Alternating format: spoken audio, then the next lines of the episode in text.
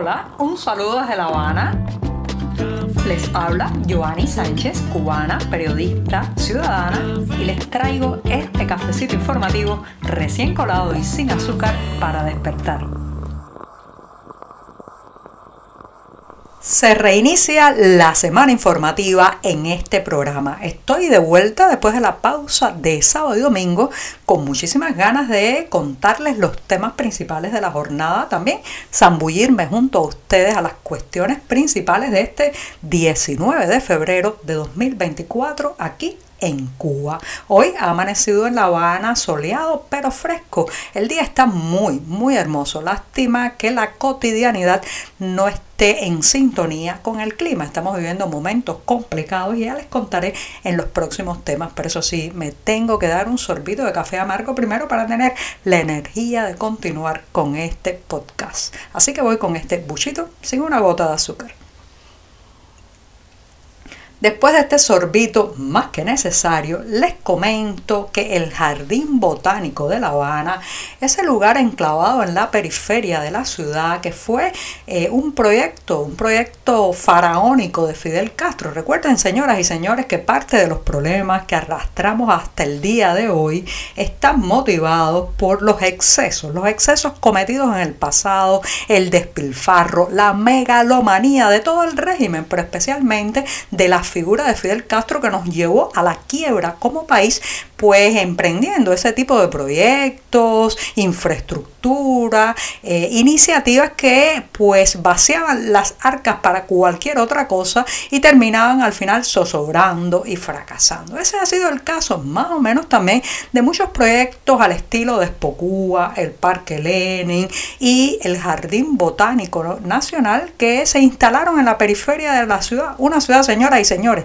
donde moverse ahora mismo de un municipio a otro, incluso de municipios céntricos como Centro Habana, a Plaza de la Revolución o Cerro, se convierte en un dolor de cabeza. Imagínese usted planificar con su familia, con niños pequeños, salir de la ciudad un fin de semana a disfrutar de la belleza de la naturaleza, de las plantas y las colecciones de especies del jardín botánico. Eso es una locura, una locura o algo que solamente pueden permitirse los que tienen vehículos, gasolina, que ya es un problema, o dinero para pagar un vehículo ajeno. Bueno, pues el jardín botánico, señoras y señores, ha ido muriendo poco a poco porque es fruto de la megalomanía. Es presentado incluso todavía en la prensa oficial como el jardín botánico más grande del mundo, más extenso del mundo. Fíjense qué pretensiones, eh, qué pretensiones de universalidad, de grandeza. Por eso estamos como estamos, entre otras cosas. Bueno no solamente se ha ido deteriorando, cayendo en picada el número de visitantes, la infraestructura, el deterioro mismo de la colección de especies debido a muchos problemas, el saqueo, la falta de riego, de cuidados y de incorporación de nuevas plantas, sino que también eso se ha convertido en eh, un lugar muy peligroso, sobre todo cuando cae la noche, porque los robos, los asaltos, el vandalismo está allí que eh, campea a sus anchas. ¿Por qué? Bueno, porque es un lugar alejado, porque los custodios o guardias de seguridad no tienen todos los implementos para proteger el lugar y porque ahí hay una serie de restaurantes enclavados que, eh, bueno, pues tienen recursos, comida almacenada, refrigeradores y cargan con todo. Lo mismo se llevan la comida que la puerta de un baño, como hemos comprobado a partir de una investigación que ha sido reflejada en un reportaje que tenemos publicado en las páginas del diario digital 14 y medio. O sea, que no solamente la desidia, o sea, el jardín botánico ha sido pasto de la desidia, de la falta de recursos, de la prioridad que hace el Estado hacia otros sectores como el turismo o el sector militar o la policía política en lugar de invertir en lo que hay que invertir, sino también la crisis, la profunda crisis humana de valores y económica que se han mezclado para convertir eso en una tierra saqueada. Sí, saqueada y para colmo alejada, distante y que no está en los planes recreativos de la mayoría de las familias habaneras.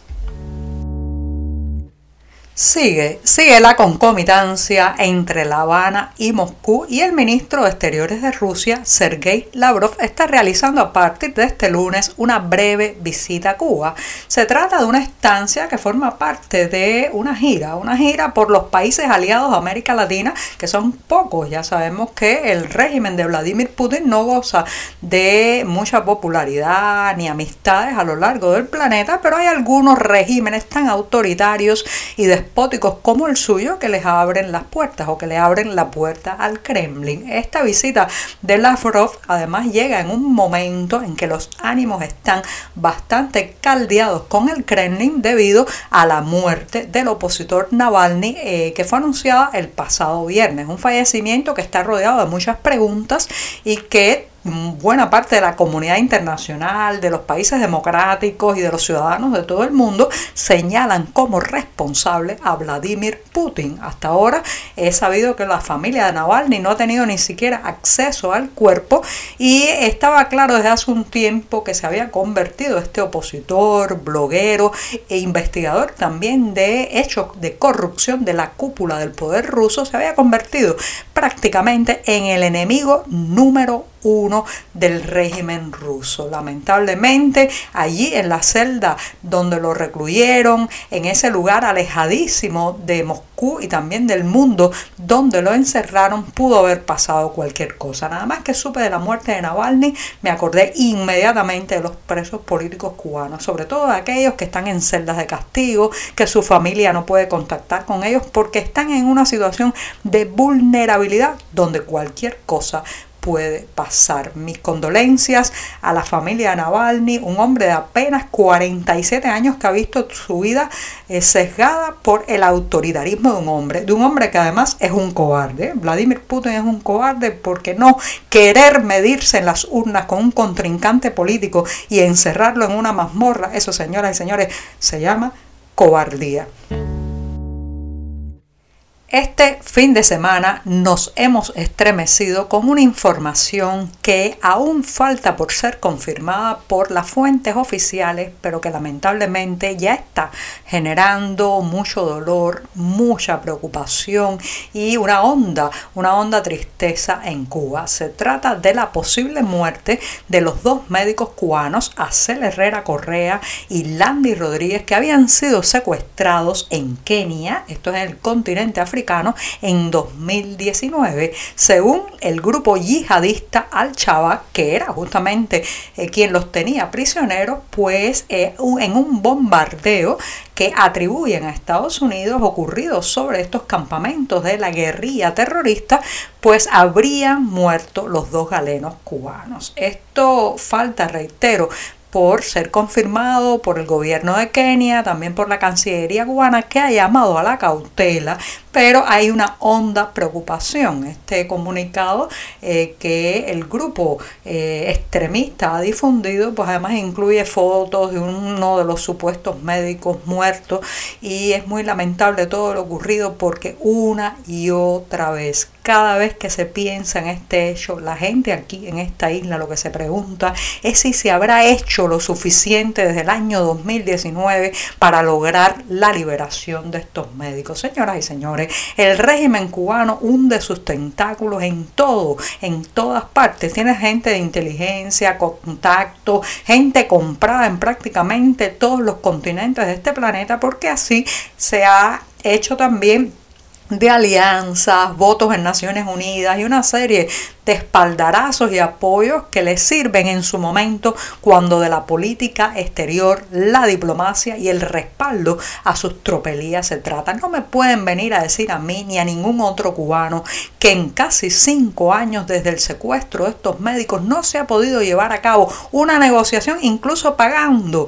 pagando, hay que pagar el rescate, se paga, que no, le, no gasten tanto dinero en policía política, en vigilancia de opositores y hubieran pagado el rescate si acaso hubiera sido exigido por los secuestradores. Entonces no, no nos cabe en la cabeza que después de cinco años no se hubiera podido hacer todo lo posible y hasta lo imposible por traer a esos dos galenos de vuelta. No han traído a otros que además eran espías, gente con un historial malsano. ¿Por qué no podían traer de regreso a dos hombres que se dedicaban a salvar vidas? Y otra gran pregunta es, cuál es el costo humano y familiar de esas misiones médicas que ya sabemos que la gente no va por altruismo ni por amor a su profesión en la mayoría de los casos, sino por presiones y por lograr una entrada de divisas que le permita mejorar su vida. ¿Están realmente cuidados los médicos cubanos cuando salen en esas misiones oficiales? ¿Qué puede hacer o qué está dispuesto a hacer el régimen si secuestran a alguno de ellos? Todas estas interrogantes están abiertas.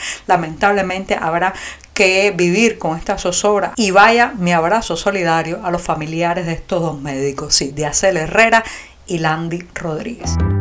Ucrania en resistencia. ¿Qué puede hacer la literatura? Esta es la pregunta, la gran pregunta, señoras y señores, que intentarán responder los invitados y participantes a un evento que tendrá lugar el jueves próximo 22 de febrero en París, Francia. Está organizado por el Pen Club francés y busca eh, pues hacer esta deliberación, este encuentro, este debate la víspera del segundo aniversario de la invasión rusa a territorio ucraniano. Parten del hecho de que este intento pues de eh, sofocar a una Ucrania libre y democrática también, también busca, además de la destrucción humana y material, erradicar la cultura ucraniana en su singularidad y también exterminar a quienes la difunden. Fíjense las implicaciones que tiene esta guerra, esta invasión de Vladimir Putin a Ucrania, que no solamente está provocando daños en las construcciones, en la vida humana, en las familias, impulsando a la emigración a miles y miles de ucranianos, sino que está tratando de incidir en el alma, en la cultura de esa nación. Esta pregunta que les comentaba al inicio y que va a ser el eje del evento, pues eh, busca también motivar a reflexionar sobre el absurdo, la injusticia y el horror de este conflicto bélico. El encuentro cuya presentación correrá a cargo del escritor cubano Jacobo Machover, también tendrá como eh, representante principal al italiano Fulvio Casia y estará dedicado a Victoria Amelia, escritora ucraniana que lamentablemente fue asesinada durante un bombardeo ruso. Y con esto sí, pongo punto final al programa de este lunes y me despido hasta mañana martes, no sin antes recomendarles que pasen por la cartelera del diario digital 14 y medio busquen los detalles de esta eh, reunión que busca responder qué puede hacer la literatura en cuanto a una Ucrania en resistencia. Hasta mañana y muchas gracias. Por hoy es todo. Te espero mañana a la misma hora. Síguenos en 14medio.com. También estamos en Facebook, Twitter, Instagram y en tu WhatsApp. No olvides, claro está, compartir nuestro cafecito informativo con tus amigos.